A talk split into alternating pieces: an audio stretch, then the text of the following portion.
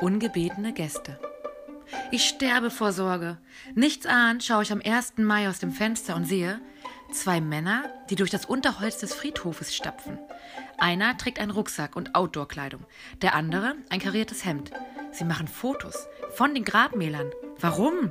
Wollen sie eine Bilderwand fürs Wohnzimmer erstellen? Genealogie?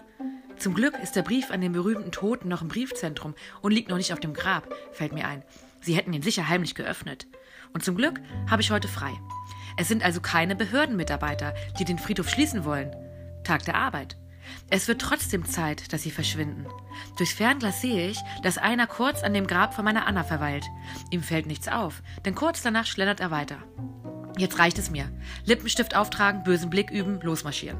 Denn was vertreibt jemand am zuverlässigsten, wenn man in Ruhe etwas aushecken möchte?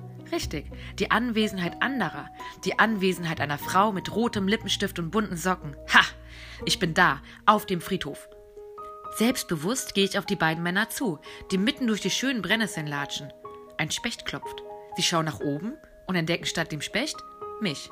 Ich gucke streng und stelle mich dann vor irgendein Grab in der Nähe und tue so, als würde ich den Toten kennen. Nein, sage ich laut, so nicht. Und meine damit niemand im Speziellen, insbesondere aber nicht den Toten, der vielleicht verwundert die Augen öffnet und einfach nur seine Ruhe will. Aus den Augenwinkeln sehe ich, dass der eine Mann den anderen anschaut. Oh Gott, eine Irre, denken sie. Das war der Specht, kein Totengräberklopfen, nicke ich allwissend zu dem Grabstein, setze mich hin, falte die Hände, lächle und habe erreicht, was ich erreichen wollte. Die Männer schlendern fort, fotografieren noch hier und da etwas, fühlen sich durch mich aber gestört. Tja, geht mir genauso, nur andersrum. Das Tor quietscht zweimal, dann sind sie weg. Jeder darf den Friedhof besuchen. Sie müssen nur vorher an mir vorbei. Das muss Ihnen klar sein. Ich mag die Hippie-Frau, die hierher kommt, um zu lesen. Oder Ehepaare, die Hand in Hand die Allee entlang spazieren. Kinder, die Pokémon Go spielen und Steine sammeln. Die Männer dürfen ja auch sein. Aber sie sind so verdächtig. Sie planen etwas. Vielleicht ein Grundstück für ein Hotel oder ein Schlachthof.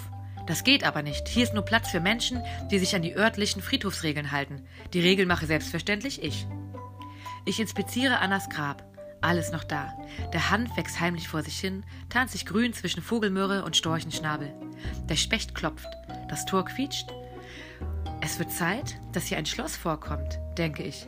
Ich hab da doch noch eines im Keller, fällt mir ein. Und vergnügt hüpfe ich nach Hause.